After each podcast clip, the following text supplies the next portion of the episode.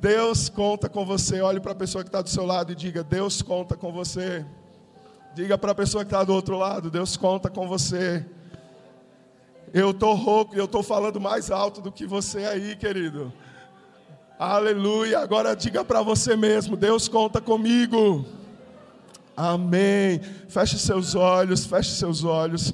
Pai querido, o nosso coração está incendiado, Senhor. Porque é muito lindo quando nós vemos o Teu Espírito guiando todas as coisas, nós sabemos que fazemos parte de um reino muito grande, de um plano, de um propósito muito maior do que os nossos interesses, os nossos planejamentos. Nós oramos quando nós fazemos os nossos planos e nós sempre dizemos ao Senhor: Pai, a nossa agenda está aqui nas Tuas mãos nós planejamos, nós sonhamos, nós fechamos contratos, nós alugamos ônibus, nós alugamos som, estava tudo pronto, Deus. Mas nós consagramos ao Senhor e nós dissemos ao Senhor: seja feita a tua vontade.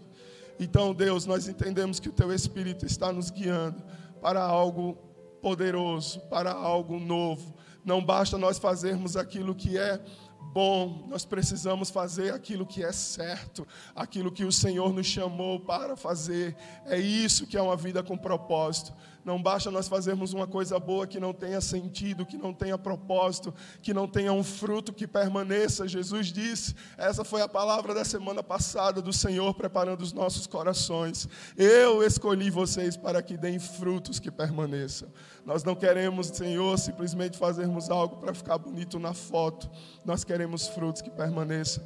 E eu sei que nós saímos da Fernandes Lima, da avenida mais movimentada da cidade. O Senhor nos colocou aqui, nesse lugar que não é tão movimentado quanto, mas o Senhor nos colocou aqui para que nós demos frutos que permaneçam.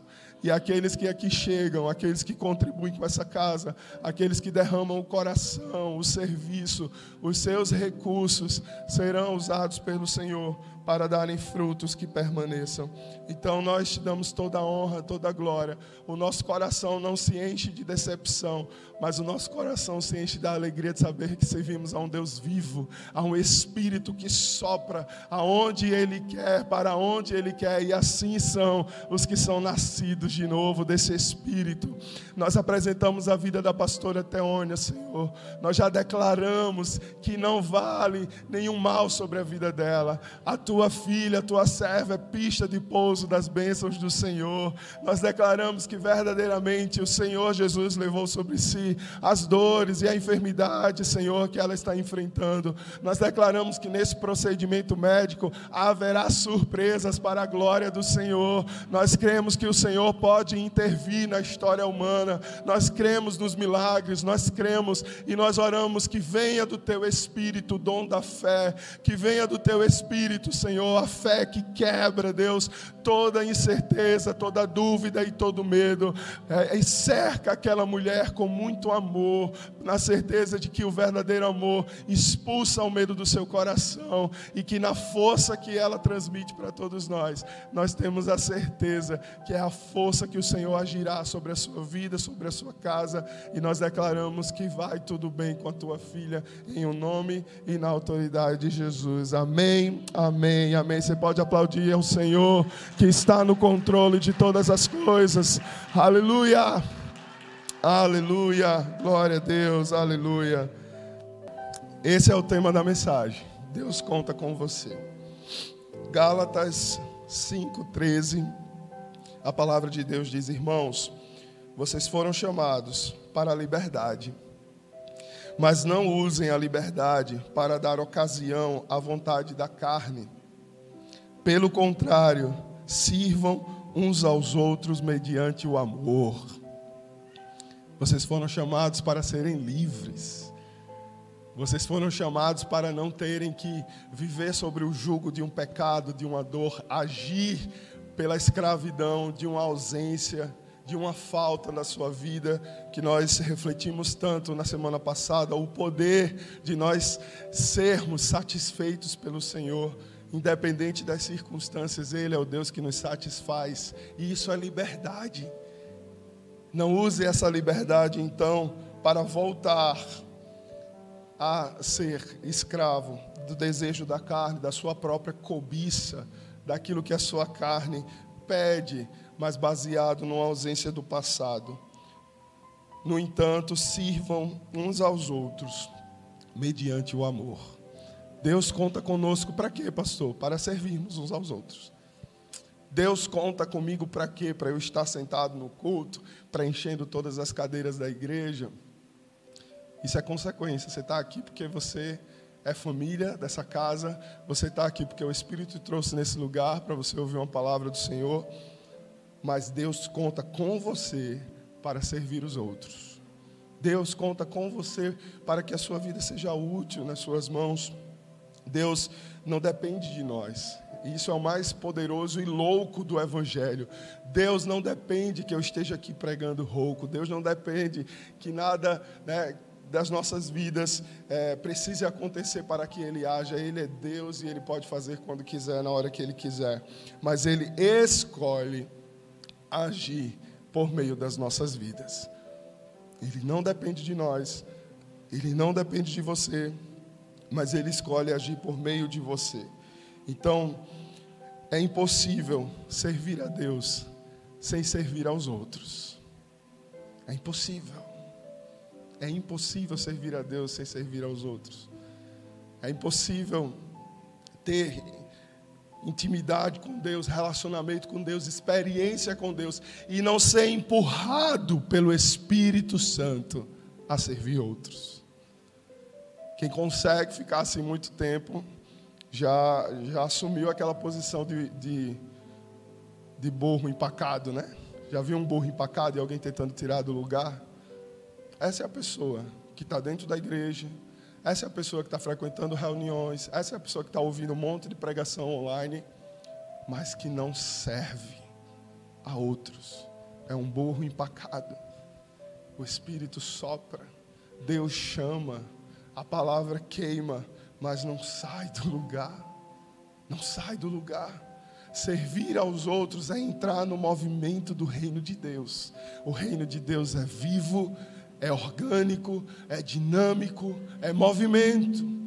O chamado de Jesus para todos que o seguiram foi: venham, me siga, venha após mim. Pegue a sua cruz e siga-me. Deixe os seus barcos abandone as suas redes e siga-me. E as pessoas entravam nesse movimento. Então, ser cristão, querido, é estar em movimento. Cristão parado é burro empacado no reino de Deus. É aquele que está ali só recebendo, só recebendo, mas não está nutrindo a vida de Deus em outras pessoas. Mas eu quero convidar você para abrir sua Bíblia no Evangelho de João, no capítulo 2. E nós vamos ler a partir do versículo 2 sobre o primeiro milagre de Jesus. João, capítulo 2, versículo 2. E eu olhei para esse texto de uma forma muito diferente dessa vez. O primeiro milagre de Jesus, sempre centrado em Jesus, Toda palavra centrada em Jesus, Ele é o centro dessa igreja, do Evangelho. Mas eu olhei esse milagre como um milagre que foi operado por várias mãos. Deus não precisava que isso acontecesse, mas Deus permitiu que o primeiro milagre de Jesus fosse um milagre colaborativo. Tem várias pessoas nessa cena do primeiro milagre. Tem várias coisas acontecendo ali nas entrelinhas. Quem aqui já assistiu aquela série The Chosen? É um, né, tem sido um, uma unanimidade que é uma das melhores produções sobre a história de Jesus. Claro que tem alguns efeitos que não estão na Bíblia, uma licença poética, mas eles mostram um Jesus diferente do Jesus de Hollywood, né? O Jesus mais real, o Jesus mais humano. E essa cena desse milagre, ela mexeu muito comigo naquela série. E eu passei a ver a coisa com outros olhos. Vamos ler Evangelho de João, capítulo 2, versículo 2. Jesus e seus discípulos também haviam sido convidados para o casamento. Tendo acabado o vinho, a mãe de Jesus lhe disse: Eles não têm mais vinho. Respondeu Jesus: que temos nós em comum, mulher? A minha hora ainda não chegou. Sua mãe disse aos serviçais: façam tudo o que ele lhes mandar. Ali perto havia seis potes de pedra, do tipo usado pelos judeus para as purificações cerimoniais. Em cada pote cabiam entre 80 e 120 litros. Disse Jesus aos serviçais: Encham os potes com água. E os encheram até a borda. Então lhes disse: Agora levem um pouco ao encarregado da festa. Eles assim fizeram. E o encarregado da festa provou a água que fora transformada em vinho, sem saber de onde este viera, embora o soubessem os serviçais que haviam tirado a água. Então chamou o noivo e disse: Todos servem primeiro o melhor vinho, e depois que os convidados já beberam bastante, o vinho inferior é servido, mas você guardou o melhor até agora. Este sinal milagroso em Caná da Galileia foi o primeiro que Jesus realizou. Revelou assim a sua glória e os seus discípulos creram nele. Amém. Uma história muito linda, né? muito alegre. A gente já ouviu inúmeras pregações sobre esse texto. Nós podemos refletir, o texto muito usado em casamentos, inclusive. E por quê, né? E para alguns religiosos, incomoda Jesus ter realizado o primeiro milagre numa festa de casamento, ter transformado água em vinho, e quase que querem apagar esse milagre. Não, esse milagre foi um, um test drive. E é um dos milagres mais importantes que nós vemos na vida de Jesus. Porque Jesus começa seu ministério de forma coletiva, colaborativa. Se você presta atenção na narrativa dessa história, Jesus está apenas dando comandos. Jesus está apenas dando, apenas dando direcionamentos. Em outros milagres, Jesus cuspiu no, no, no, chão, Jesus fez uma massinha ali, Jesus colocou as mãos nos olhos, Jesus impôs as mãos, Jesus. Mas nesse milagre, Jesus está dando comandos. E várias pessoas estão envolvidas nesse processo. Alguns estão correndo para pegar água, alguns estão correndo para juntar potes. Alguns depois de que ele serve estão agora enchendo novas novas jarras. Vão servir agora o chefe da festa. E não podemos esquecer de Maria, a mãe de Jesus, dizendo: Vai lá, filho, faz alguma coisa. E apesar de, nesse único pequeno texto, ser um texto que algumas religiões se baseiam para achar que hoje Maria tem poder intercessor. A palavra fala em todo o tempo que só há um mediador entre Deus e o homem, que é Cristo. Mas nós vemos um papel colaborativo. Deus usando sua filha, sua serva Maria, para dizer: ei, vamos fazer algo. Ei, está na hora de você derramar virtude nesse lugar. Está na hora da sua glória ser reconhecida. O Senhor não precisava disso. Jesus era Deus. Mas ele escolheu falar pela boca de uma mulher. Ele escolheu falar pela boca de uma mãe. Ele escolheu trazer outras pessoas para o seu processo de milagre. E isso mexe muito comigo, queridos. O efeito de Jesus realizar uma ação em conjunto com os seus discípulos provocou algo multiplicador. A palavra diz que a, a glória dele foi revelada. E aqueles discípulos que ainda estavam em dúvida creram nele. Então houve um efeito multiplicador. Deus não precisava usar Maria para interceder a Jesus, mas ele quis. Deus não precisava de participação de tanta gente carregando pote, pegando água. Deus precisava encher pote de água, mas Deus quis. Deus quis contar com você em 2022. Deus continua querendo contar com você nos últimos dias de 2022. Deus continua querendo contar com você enquanto há fôlego na sua vida. Porque Ele quer. Porque Ele quer. E como você tem respondido aos comandos de Jesus, aos comandos de Cristo? As escolhas que nós fazemos determinam como nós temos respondido ao desejo do Senhor de nos usar, de nos incluir no nosso próprio milagre, nos incluir no nosso processo de cura. Como nós temos respondido a isso?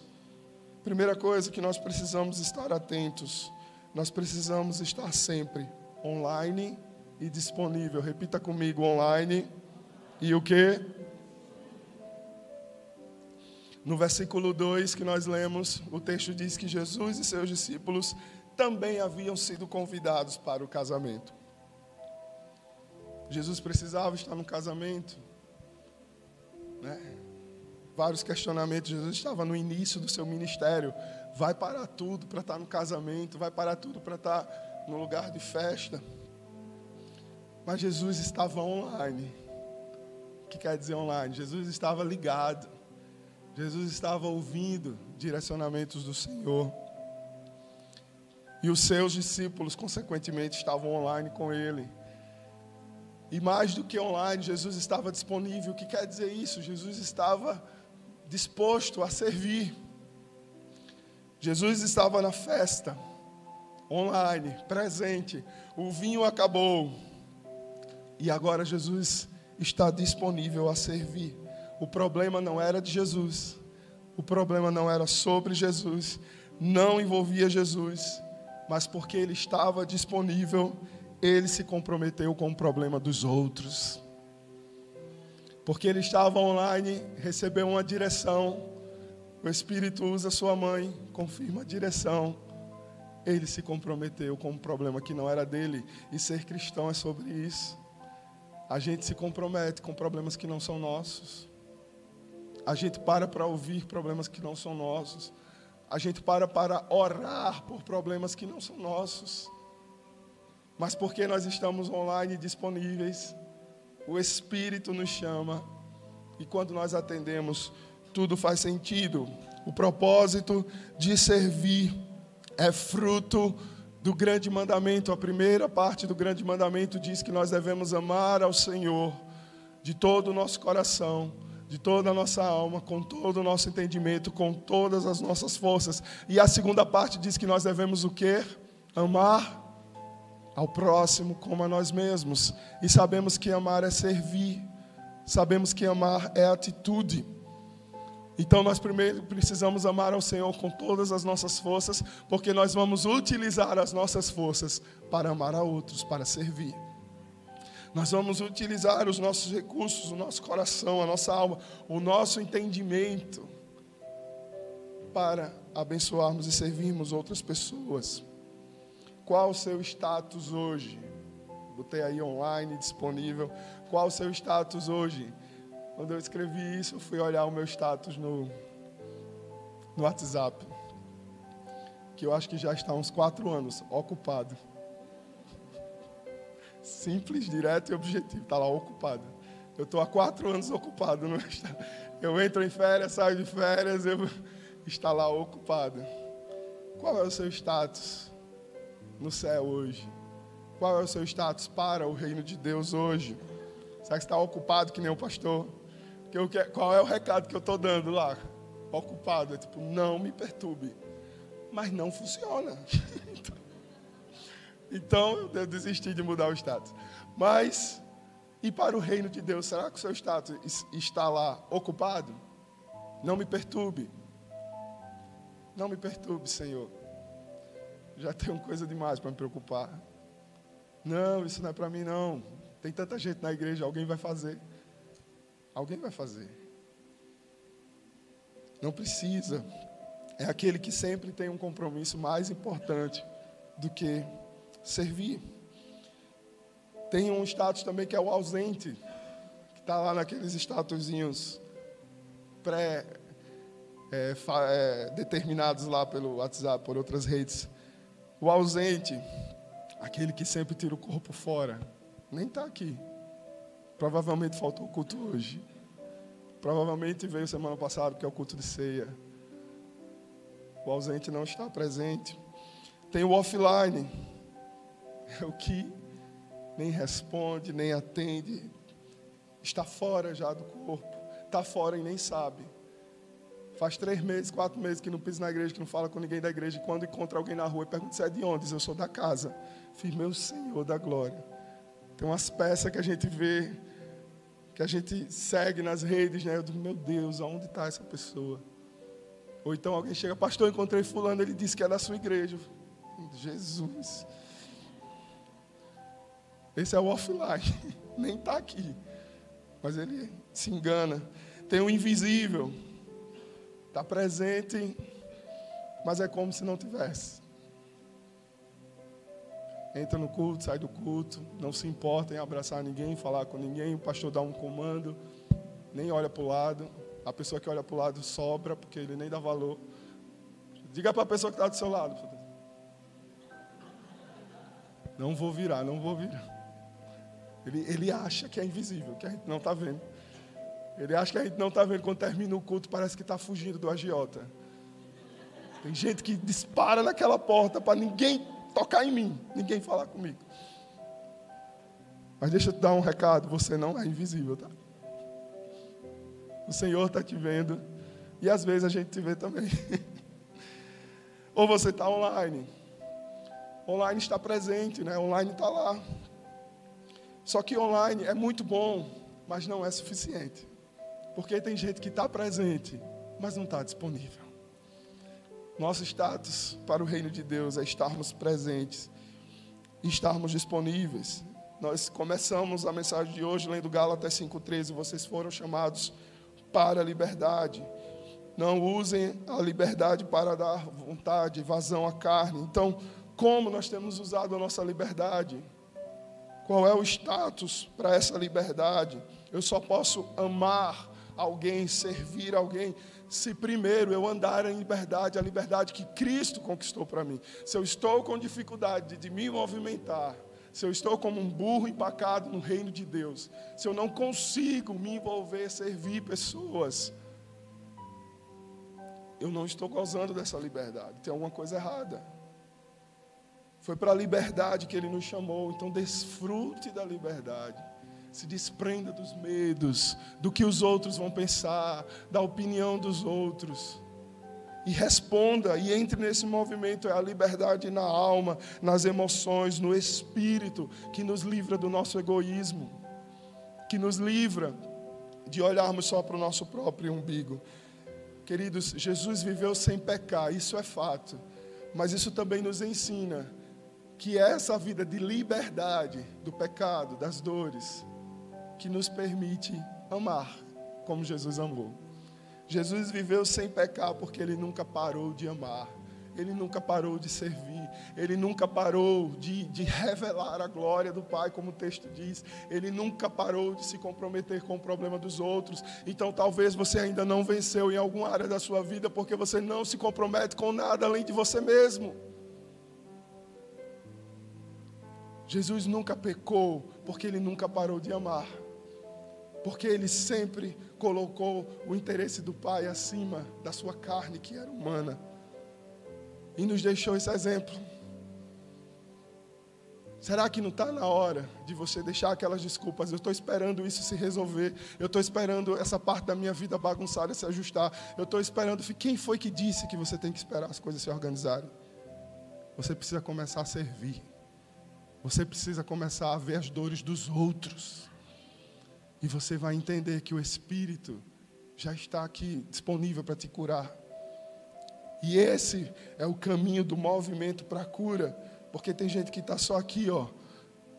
Não faz nem como o cego que, que pelo menos gritava, que pelo menos ouvia as histórias. E quando soube que Jesus ia chegar perto dele, ele não parou de gritar: Filho de Davi, filho de Davi, tem misericórdia de mim.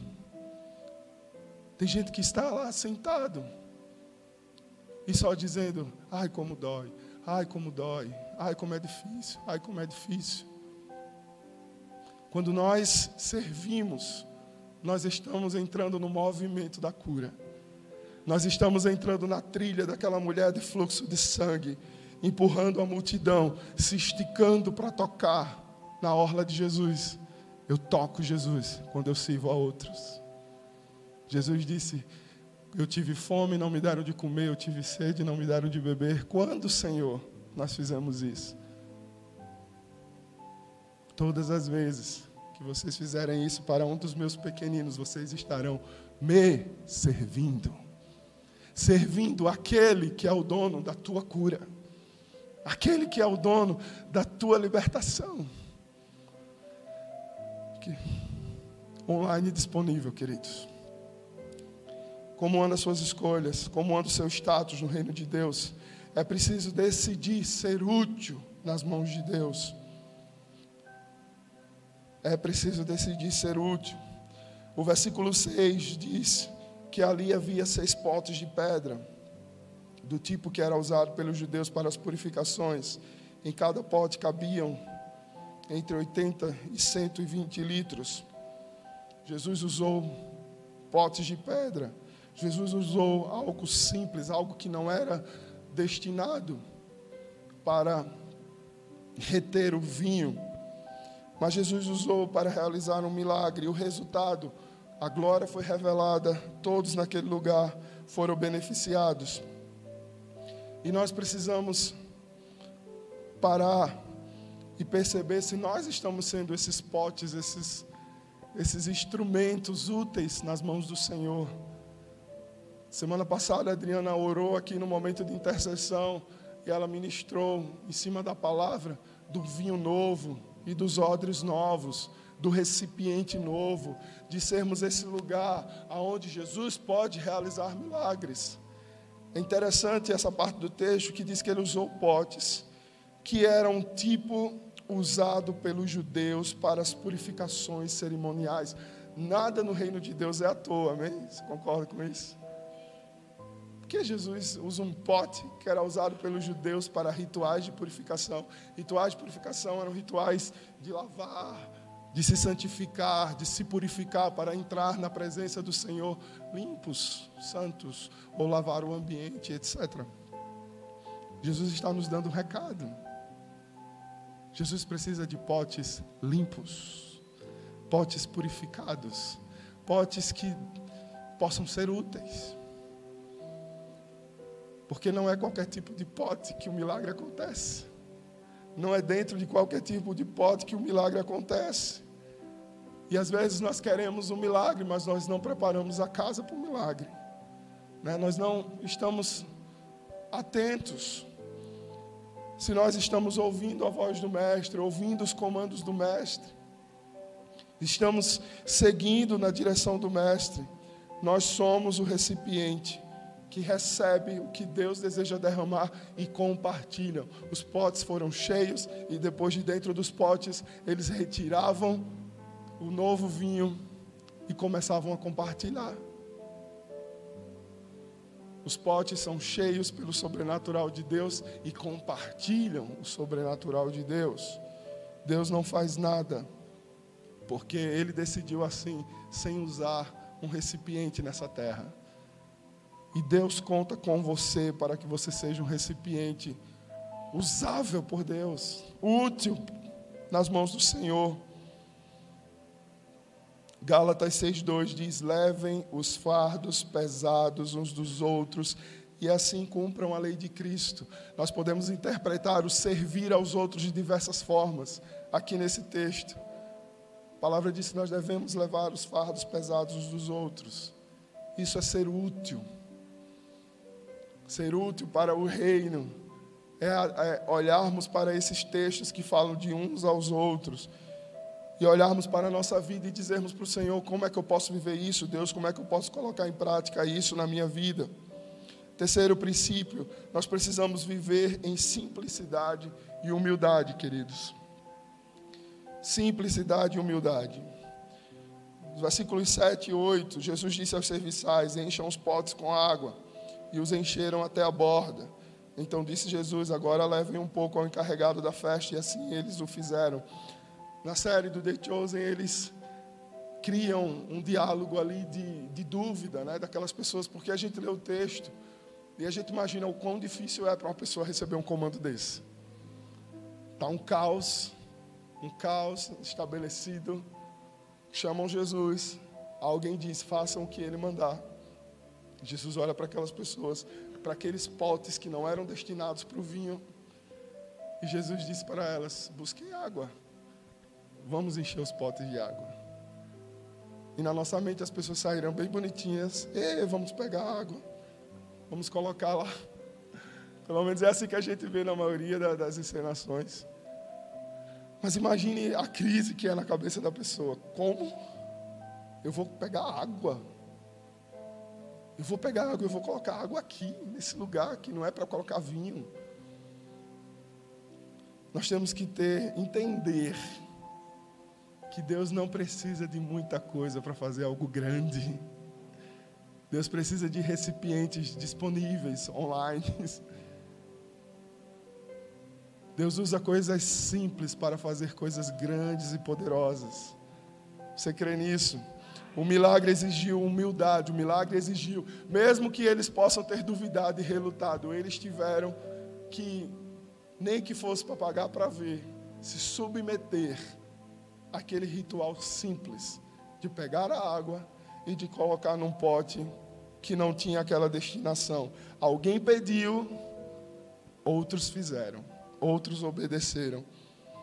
Todas as opiniões, todos os achismos, todas as, as vontades, as birras que aqueles serviçais pudessem ter, porque Jesus estava pedindo para fazer uma coisa louca, sem nenhum sentido, tiveram que cair por terra, porque elas nem foram citadas.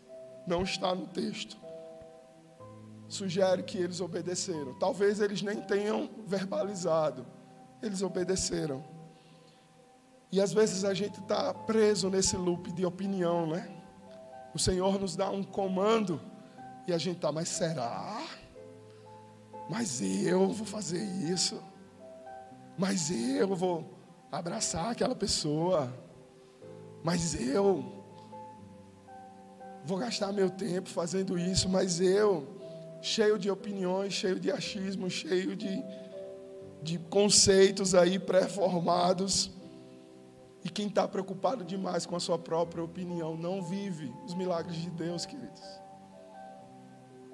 Deus sempre nos tira da zona da nossa lógica humana, porque Ele é assim, Ele é Deus.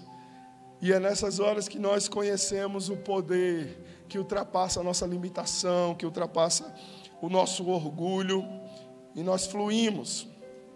E é isso que o Senhor deseja de nós que o seu coração possa estar aberto para o poder do simples. Porque as coisas simples, né? As pessoas querem coisas focam, né? Em grandes milagres, em grandes sonhos, em grandes e as coisas simples que o Senhor Jesus já pediu de nós, como elas estão nas nossas vidas. As coisas simples que Ele já nos, nos deu orientação, já foram resolvidas que nós tenhamos humildade para ouvir o simples, porque é do simples que o Senhor faz algo extraordinário. É do simples dentro da vontade, dentro do coração de Deus, que Ele faz algo extraordinário nas nossas vidas. Quarto princípio, nós precisamos abandonar tudo então o que se opõe à forma de Deus agir.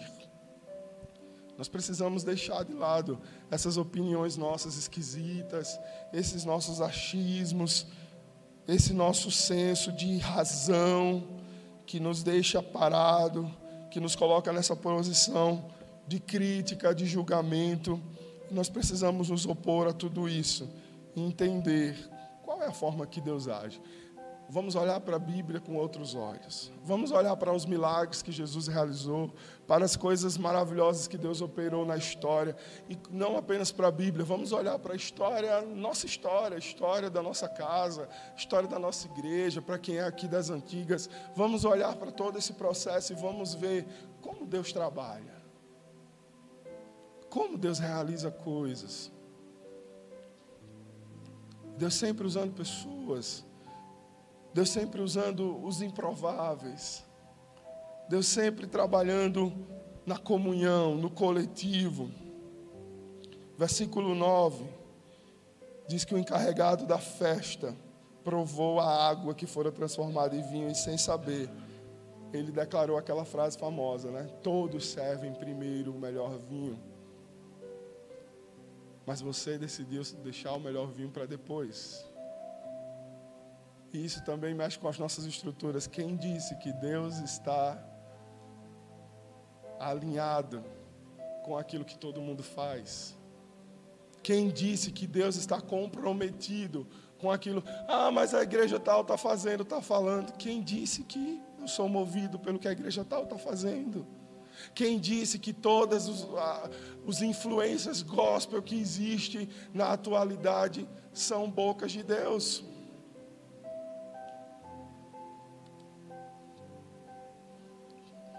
Todo mundo serve o melhor vinho primeiro, mas Jesus disse: não, aqui não. Agora não, não vai ser assim. Não vai ser um vinho qualquer. O melhor vinho vai vir depois.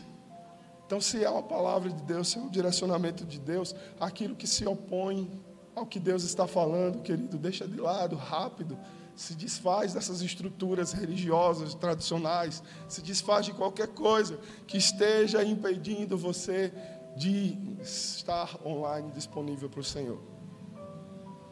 A forma que você está vivendo está dando certo, está fluindo, está frutificando, está servindo. Então, glória a Deus. Se não está, você precisa mudar alguma coisa. Você precisa ajustar alguma coisa. Você precisa abandonar.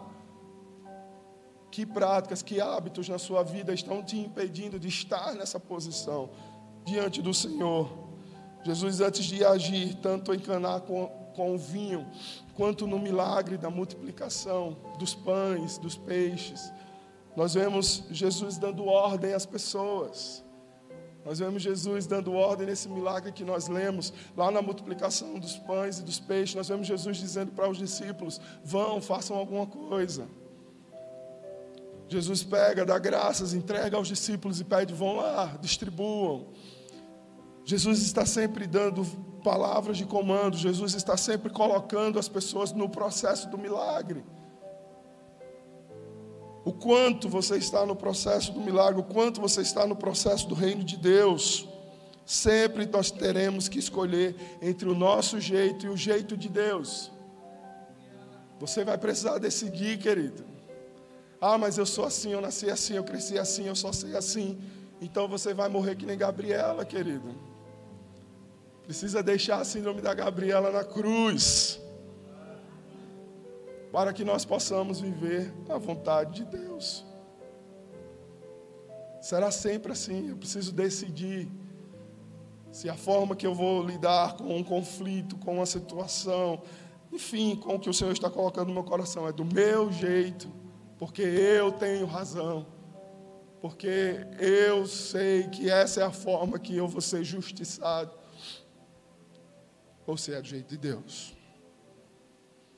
1 Pedro 5,5 diz: Sejam todos humildes uns para com os outros, porque Deus se opõe aos orgulhosos, mas concede graça aos humildes. Deus se opõe. Você sabe o que é ter Deus como opositor? Misericórdia.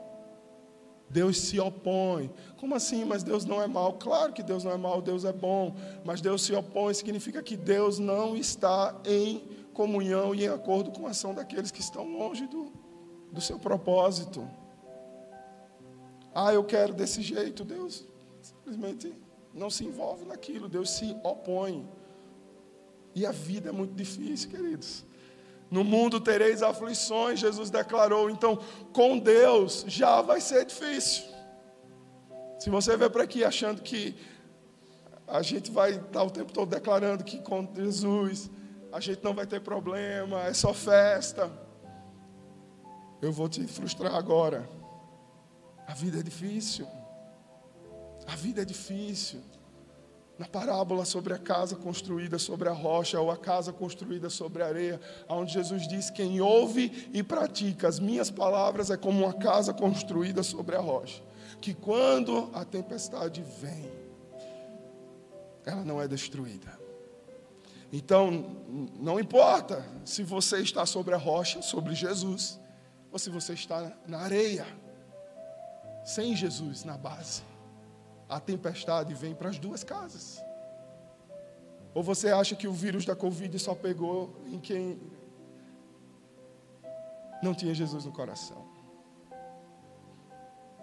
Um dos maiores impactos que eu tive no início da pandemia foi quando Jesus levou um pastor que abençoou muito minha vida. Pastor que era uma referência para mim, pastor jovem. Até então eu estava assim, ah, isso não pega não na gente, né? A gente se livra que nem Matrix, né? Mas quando eu vi aquele homem de Deus internado e morrendo tão rápido, eu disse, Senhor. E aí foram outros, outros. Deus está levando uma galera, uma geração. E a minha preocupação passou a ser: eu fiquei, eu estou aqui, não foi o arrebatamento ainda. Que responsabilidade para nós que ficamos. Que responsabilidade para nós que estamos aqui respirando. Que responsabilidade para nós que conhecemos a palavra, a verdade única, absoluta, e estamos aqui respirando quando milhares de pessoas no nosso país se foram. Mais de 700 mil já. Mais de 700 mil pessoas foram por um vírus, sem contar as outras coisas que levaram as pessoas. E nós estamos aqui. E como está o nosso status diante de Deus? Online, disponível? Como está o nosso status diante de Deus? Então, querido, abandone, não vale a pena. Abandone aquilo que se opõe à vontade de Deus de uma vez por todas e viva no movimento do céu, querido, não importa. Ah, mas eu vou perder dinheiro, não importa, você vai ganhar algo muito mais poderoso. Ah, mas eu vou perder a amizade, não importa. Se é de Deus, vai voltar, vai reconhecer. Se preocupe muito mais em ter o Senhor como aquele que derrama graça sobre a sua vida ou como opositor aos seus planos. É isso que deve balizar as suas decisões. Eu dando esse passo, o Senhor está comigo, a tua graça vai me acompanhar, ou se eu der esse passo, o Senhor não comunga com esse passo, e eu vou ter Deus como opositor na minha vida, vivendo apenas pela força e o esforço do meu próprio braço. Eu posso conquistar coisas? Posso, mas vai ser ralado, vai ser duro, vai cansar, vai machucar. Não tem o alívio daqueles que estão lutando a mesma guerra, mas estão com o favor, a graça de Deus sobre a vida deles. Aleluia, o orgulho destrói, queridos. Querer fazer as coisas do nosso jeito é orgulho. Ah, se não for do meu jeito, e, e a igreja é ótima para tratar isso, né? Nós temos os times, a galera, ah, eu vou, vou servir. Aí nessas horas, Deus começa o tratamento. É na prática. Que a gente vai revelando as coisas. Ah, ficava melhor colocar ali naquele painel uma florzinha vermelha. Não, irmão, o pastor disse que ele quer é branco. Não, mas era melhor. Não, irmão, vai ser dessa forma. Não, não, mas...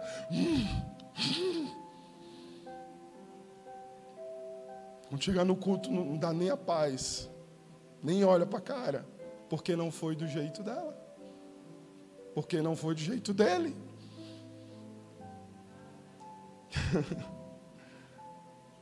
Queridos, isso é orgulho, isso é soberba, isso é resistência, isso nos faz perder tempo, perder saúde emocional, perder, sabe, coisas que não vale a pena mas o amor de Deus demonstrado sobre o servir Ah, é dessa forma que é para fazer? Então vamos fazer dessa forma. Estamos aqui para servir, estamos aqui para fazer junto. O amor demonstrado nesse compartilhar nos faz ter respeito pelas outras pessoas, ter respeito pelo trabalho das outras pessoas, ter respeito por aqueles que Deus colocou do nosso lado. E esse é o jeito de Deus. Haja o que houver, doa o que doer em você. Esse é o jeito que Deus faz as coisas. É respeitando o outro, é servindo, é compartilhando vida, é estando disponível, é entendendo os limites. Deus não trabalha com carteirada, eu coloquei aqui para Deus não trabalha com carteirada, não se trata de cargos. Não se trata de porque você tem uma posição, você tem influência no reino de Deus. A influência no reino espiritual é sobre a sua forma de viver.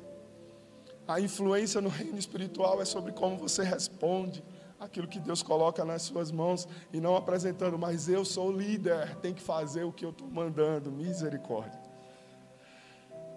Misericórdia.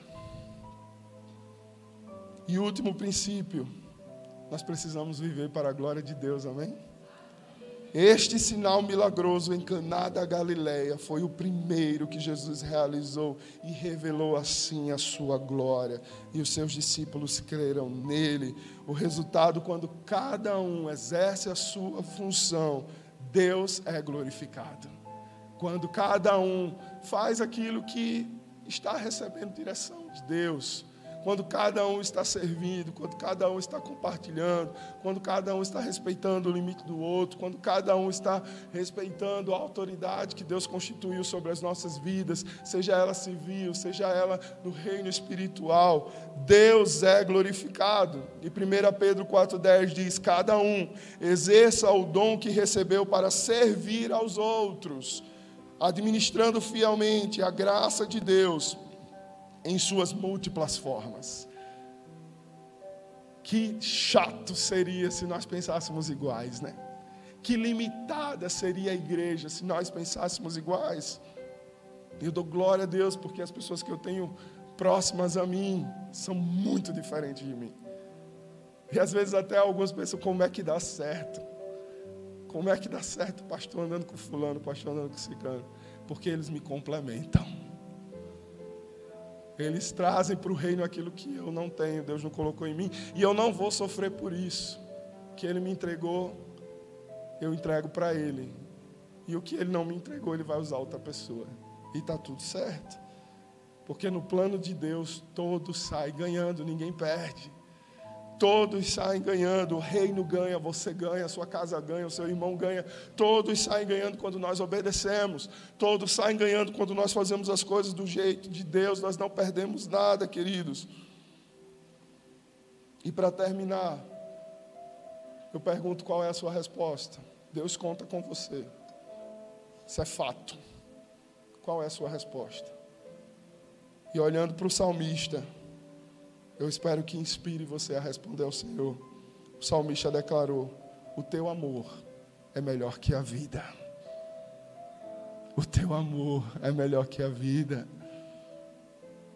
E tem gente se impedindo de crescer em Deus, não se permitindo ser cheio do Espírito por coisas tão pequenas, coisas tão perecíveis dessa terra, coisas que a traça destrói. E o salmista declara como quem descobriu o maior tesouro: o teu amor, Jesus, a tua graça sobre mim é melhor que a própria vida. É melhor do que estar aqui nessa terra. Mas se eu estou aqui, eu quero ser movido por esse amor. Há algo maior do que nós mesmos. Eu coloquei no, no grupo hoje, quando eu escrevi o tema da mensagem, né? Eu disse, querido, não perde. E aí eu, eu olhei para mim mesmo, eu fiz, hum, como ele está presunçoso. Né? Ó, o tema da mensagem é esse, se eu fosse você não perderia por nada. Na hora o Espírito tocou, eu coloquei, não é sobre a mensagem, não é sobre o pregador, não é sobre o louvor que vai estar tá lá, não é sobre nem sobre você, é sobre quem nós buscamos quando nos juntamos. Então, não perde o mover do reino de Deus. Não perde de estar conectado com o reino de Deus, porque há algo maior do que nós mesmos. Há algo maior que o salmista descobriu: o teu amor é melhor do que a própria vida. Há uma vida maior, há um destino maior, há um propósito maior, há um amor maior, há algo mais prazeroso do que as coisas que estão nos impedindo de crescer. Algo que só pode ser visto, tocado, desfrutado pelos filhos. Os filhos são aqueles que são movidos pelo Espírito. Então, que esse ou essa seja você. Amém? Então, onde estão os filhos, se coloquem de pé. E com esse salmo, você possa fechar os seus olhos. Com esse texto em mente, você possa começar a sua fala com Deus nesse momento. O teu amor, Senhor, é melhor do que a vida. Mas o que é que você está precisando dizer para Deus nessa hora? O amor dele é melhor do que o quê? O teu amor, Senhor, é melhor do que esse relacionamento tóxico que eu me envolvi e que tem me atrapalhado todo. O teu amor, Senhor, é melhor do que a minha religiosidade, que não me permite de avançar, porque eu só quero que as coisas sejam feitas do meu jeito, da forma que eu cresci aprendendo. Mas sempre se faz dessa, dessa forma. Mas o Espírito nos conduz a entender que Jesus tem novos caminhos. Em Jesus, tudo se faz novo todas as coisas se tornam novas.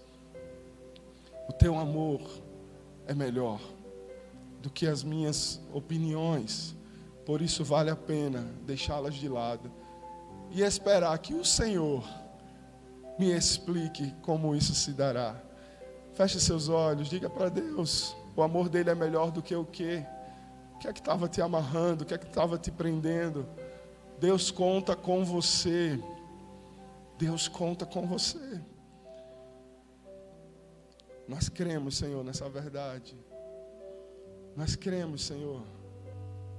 Nós cremos. Nós cremos que o Senhor está a nos conduzir. Nós cremos que o teu amor é maior do que qualquer riqueza, qualquer coisa, qualquer proposta dessa terra, qualquer possibilidade de ganho nessa terra. Nós não estamos aqui dentro como ovelhas camufladas com um coração cheio de intenções más. E se assim nós chegamos aqui, Espírito Santo, nós decidimos abrir mão dessas intenções. O Senhor não nos salvou para que nós vivêssemos buscando tirar vantagem das outras pessoas. Nós queremos aquilo que o Senhor tem para nós. Nós queremos aquilo que o Senhor tem para nós. Nós queremos a vida que Jesus conquistou na cruz para nós. Não quero tirar vantagem de ninguém, Senhor. Não quero obter, Deus, aquilo que não vem de ti. Não quero me lambuzar com as coisas dessa terra. Pelo contrário, eu quero me tornar um recipiente usado para a purificação de Deus. Eu quero me tornar um recipiente que pode ser usado de uma maneira tão simples, que pode ser tão simples a olhos humanos, mas que carrega um tesouro, um tesouro dentro de si.